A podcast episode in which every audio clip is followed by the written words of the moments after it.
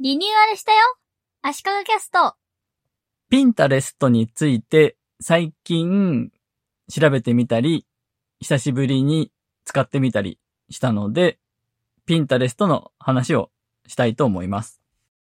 仕事の記録部という仕事のの大橋さんのやっているニュースレターがあって、そのニュースレターに埋め込まれてくるポッドキャストがあるんですけど、それを聞いていたら、ちょっとだけピンタレストの話題が出てきて、どこで収益化してるんだろうと言った話になっていたんですね。そこで調べてみたんですが、基本はやっぱり広告収入のようです。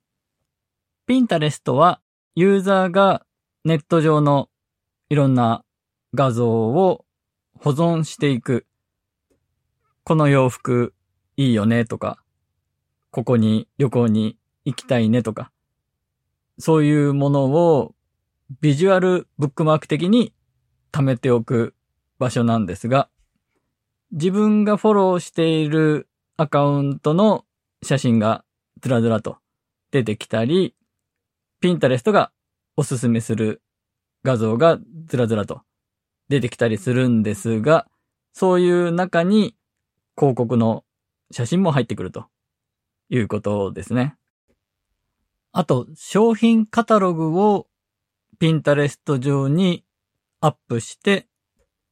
自社の EC サイトと連携するみたいなこともできるらしいです。ただ、ピンタレストの広告の機能は日本ではまだ対応してないみたいです。ピンタレストは結構前に Twitter、Facebook に続いて流行る、これから来る SNS みたいに言われていたことがあったんですが、あんまり流行らなかったよねという印象を持っている人も多いと思います。でも、世界的にはかなり使われていて、すごく成功している SNS ですし、日本でも若い女性の間では、これから来る SNS という風に見られているケースもあるようです。SNS とかこういうサービスの場合、月間アクティブユーザー数という1ヶ月に1回でもログインとかして使ったユーザー数を比較対象するときの数字にすることが多いんですが、世界的には月間アクティブユーザー数がピンタレストはツイッターよりも多いんですね。2021年1月調べの資料を見つけたんですが、ツイッターの月間アクティブユーザー数は3億5000万人で、ピンタレストは4億4000万人でした。ツイッターは横ばい傾向で、ピンタレストが右肩上がりで抜いていったような感じだと思います。これ、アクティブユーザー数なんで、ツイッターは複数アカウント持ってる人が多いとか、そういうのは全く関係ないですね。アカウント数じゃなくて、アクセスした人数になります。ちなみに、1位の Facebook は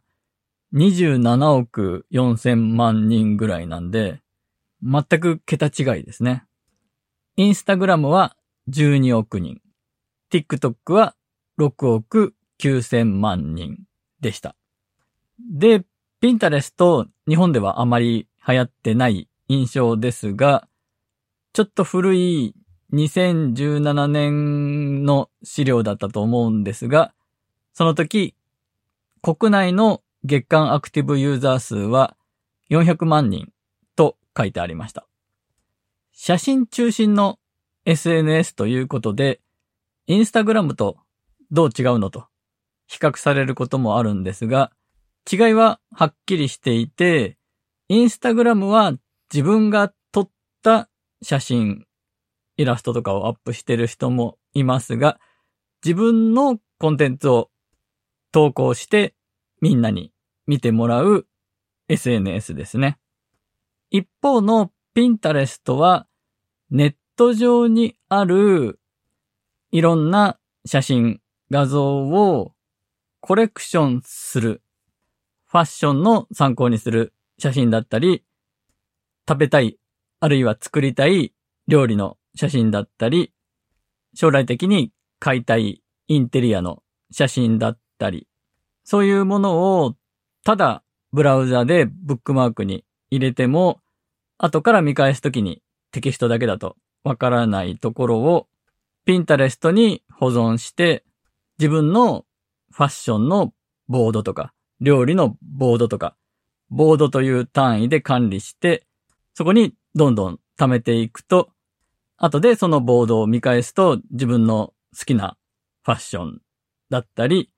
インテリアだったりがまとめて見られるビジュアルブックマーク的なものなんですね。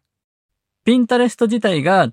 自分のサービスをどう表現しているかを見てみたんですが、生活のあらゆるシーンを彩るアイディアを画像や動画で発見、保存、整理できるビジュアル探索ツールと呼んでいました。このビジュアル探索ツールという言い方がいいと思うんですが、ピンタレストは探すことに対してサーチじゃなくてディスカバーだという言い方をしているのを以前見たことがあります。先日人にピンタレストの使い方を教える機会があって、久しぶりにピンタレストを使ってみて、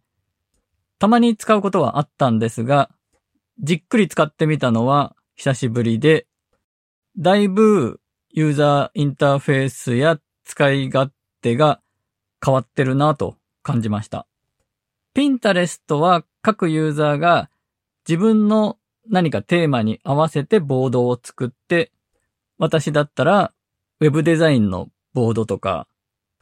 インフォグラフィックスのボード、イラストのボードとか分けて作ってるんですね。そして他のユーザーが、例えば私のインフォグラフィックスのボードをフォローするというようなボード単位でフォローできるのが特徴だったんですね。ユーザー単位でフォローすると、そのユーザーのいろんな趣味、全部の写真を見せられることになってしまうんですが、そうじゃなくて、ボード単位、興味のある範囲、ある意味カテゴリー的なもの別にフォローできるところが、ピンタレストならではのいいところだと思っていたんですが、このボードをフォローするという考え方があまり前面に出てこなくなっていました。ユーザーをフォローする誘導の方がメインになっていて、これは企業やブランドの利用も増えてきて、そういうビジネスで使っているアカウントに対しては、アカウントでフォローしてほしいと考えると思うので、そういう企業寄りになってるのかなと感じました。あと、そもそもフォローする、フォローされるという SNS 的な要素が薄くなってることも感じました。そもそも最初にピンタレストを開いた時に出てくるページが、フォローしている人の画像の一覧ではなくて、あなたにおすすめというピンタレストが独自のアルゴリズムで自分に進めてくる写真の一覧になっています。最近ピンタレスト上でどんな画像を見たかとか、どんな言葉で検索したかがベースになって、おすすめの写真が出てくるんですね。今からピンタレストを始めますという場合、ピンタレスト上で検索して気に入った写真を保存していってとやれば好みが大体分かって次々おすすめのものを出してくれるのでその中で気に入ったものをどんどん保存していけばいいので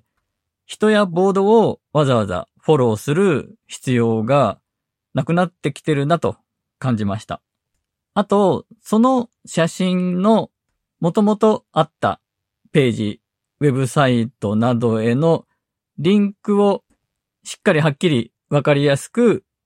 リンク先に誘導するようになってるなと感じました。ピンタレストは最初の頃、ネット上のいろんなとこから画像をパクってきて表示してるサイトということで批判を受けたんで、もともとその写真のあるページへの誘導をしっかりしようという面もあるでしょうし、企業の利用が進んで EC サイトにある商品写真をピンタレストに入れて、ピンタレストから EC サイトに誘導するというような使われ方が多いので、やっぱりそういう企業ユーザーの利便性を高めているということだと思います。モバイルアプリ版だと写真をクリックして表示したときに大きく2つのボタンが表示されるんですが、それがアクセスと保存で、保存は自分のボードにその写真を保存することで、アクセスはその写真がもともとあったサイトへのリンクですね。なので、まあ、そもそものビジュアルブックマークとしてわかりやすくなったのかなと思いました。使ってみての感想をまとめると、SNS 的な要素が薄くなって、企業ユーザーに使ってもらえるようにユーザーインターフェースが変わっていったのかなと感じました。今回は以上です。